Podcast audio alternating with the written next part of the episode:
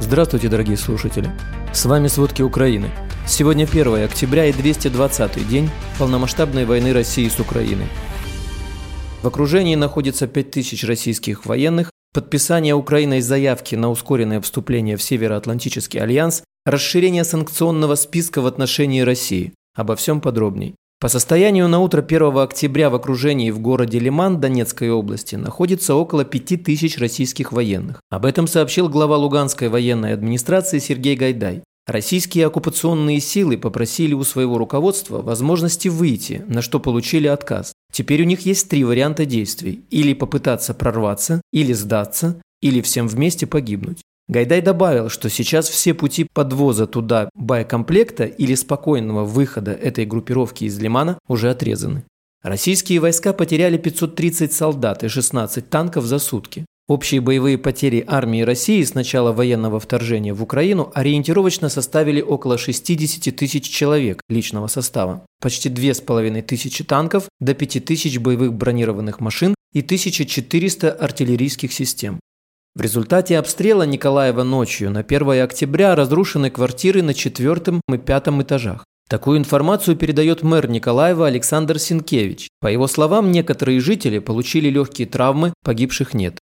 Из-за удара россиян по автоколонне в Запорожье погибли 30 человек, почти 100 получили ранения и травмы. О трагедии рассказал президент Украины Владимир Зеленский. Президент подчеркнул, что российские военные знали, куда попадут их ракеты. Это была гражданская гуманитарная автоколонна с мирными жителями на выезде из города в районе авторынка. Среди погибших двое детей – 11-летняя девочка и 14-летний мальчик. Ранение получила также трехлетняя девочка. Известно, что россияне били по людям модернизированными ракетами С-300. Воронки от этих модифицированных ракет не такие глубокие, но радиус взрывной волны гораздо больше. Соответственно, больше зона и сила поражения людей. Российские армейцы знали, что здесь всегда много людей, особенно утром, и намеренно попали именно сюда. Это целенаправленное массовое убийство, сказал Зеленский. Для войны в Украине российское военное руководство преждевременно задействует курсантов военных училищ из-за недостатка прежде всего офицерских кадров, сообщает украинский генштаб. В Тюменском военном училище будет досрочный выпуск курсантов. Выпускников планируется направить на первичные офицерские должности в военные части, комплектуемые мобилизационным резервом. Курсантов выпускных курсов Рязанского десантного училища направляют для подготовки полков мобилизационного резерва, что осуществляется на базе полигонов неподалеку от Рязани, Омска, Пскова, Тулы и других городов. Для этих подразделений планируют мероприятия подготовки и слаживания сроком не более месяца с отбытием в район боевых действий в Украине.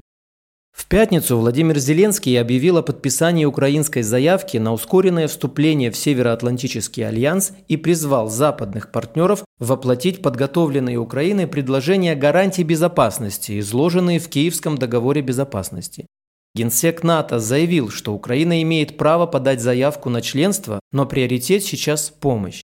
Главы МИД стран Балтии заявили, что их государства выступят за скорейшее присоединение Украины к Североатлантическому альянсу. Напомним, 30 сентября Путин подписал договор о вступлении в состав России захваченных украинских территорий Донецкой, Луганской, Херсонской и Запорожской областей и заявил, что отныне их жители – граждане России. После этого Украина подписала заявку на ускоренное вступление в НАТО и отказалась от переговоров с Россией при президентстве Путина. Соединенные Штаты и в дальнейшем будут поддерживать усилия Украины по восстановлению контроля над территориями, захваченными Россией, Президент США Джо Байден отреагировал на попытки России аннексировать часть Украины 30 сентября. В обнародованном Белым домом заявлении Байден подчеркнул, что Соединенные Штаты осуждают сегодняшнюю мошенническую попытку России аннексировать суверенную украинскую территорию. Он призвал всех членов международного сообщества отвергнуть незаконные попытки России по аннексии и поддержать народ Украины столько, сколько нужно. Байден добавил, что с нетерпением ждет подписания Конгрессом закона, который предоставит дополнительные 12 миллиардов долларов для поддержки Украины. Министерство финансов США в пятницу объявило о расширении санкционного списка в отношении России в связи с аннексией четырех областей Украины.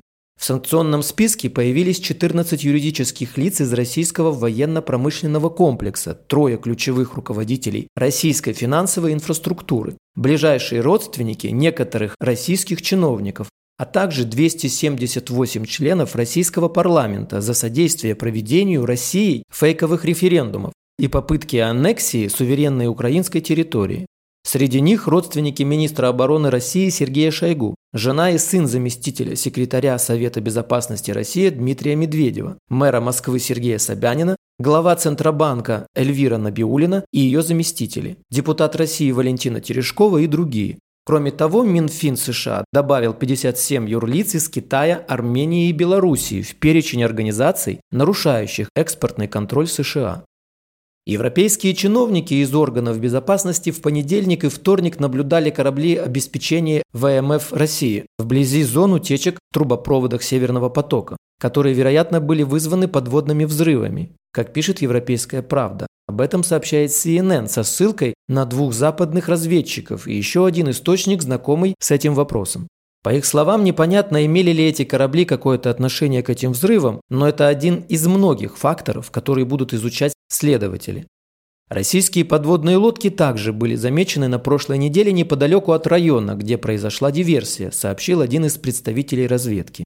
Россия привлекает наибольшее внимание как европейских, так и американских официальных лиц, как единственный игрок в регионе, который, как считается, имеет как возможности, так и мотивацию для преднамеренного повреждения трубопроводов. Как известно, на газопроводах «Северный поток-1» и «Северный поток-2» в начале недели произошли утечки газа. Предполагают, что это могло случиться из-за подрывов трубопроводов. Заместительница министра обороны США по вопросам политики Саша Бейк заявила, что иранские дроны, которые использует Россия, потерпели многочисленные неудачи. Об этом сообщает CNN. Мнение о том, что они являются определенным технологическим скачком, не находит подтверждения данными, заявила замглавы Пентагона. Впервые о применении беспилотника из Ирана сообщалось 13 сентября. Вооруженные силы Украины сбили «Шахид-136» в Купенске. В начале сентября США ввели санкции против трех компаний из Ирана, производящих ударные беспилотники, поставляемые в Россию. Министерство иностранных дел Украины вызвало временного поверенного в делах Ирана из-за снабжения страной оружия России, используемого агрессором в полномасштабной войне. Всемирный банк объявил о выделении дополнительных 530 миллионов долларов помощи Украине. Средства будут направлены на удовлетворение насущных потребностей, возникших в результате вторжения России. Об этом говорится в пресс-релизе Всемирного банка. На следующий день Всемирный банк мобилизовал почти 13 миллиардов чрезвычайного финансирования для Украины, включая обязательства и обещания доноров, из которых 11 миллиардов полностью освоено.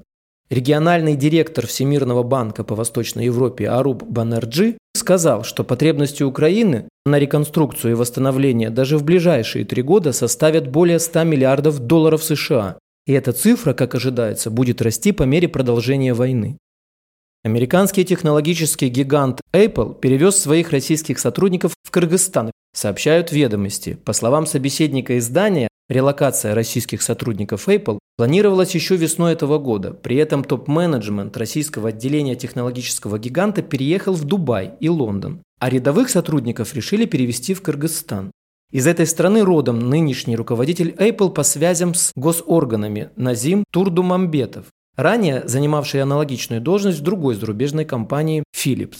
После начала полномасштабного вторжения России в Украину релокацию своих сотрудников начал ряд крупных иностранных компаний. Huawei выбрала для размещения своих сотрудников в Казахстан и Узбекистан, а Google хотела перевести своих в Дубай. Но те, как отмечает издание, отказались от релокации в ОАЭ из-за климата и дальности. Спасибо. Это были все главные новости о войне России с Украиной к середине 1 октября. Помните, правда существует, а мы стараемся сделать ее доступной. Если вам нравится то, что мы делаем, пожалуйста, поделитесь этим подкастом с друзьями в России. Также, если вы хотели бы помочь нам делать материалы еще более качественными, пожалуйста, оставляйте фидбэк. Это очень важно для нас и для распространения правдивой информации. До встречи!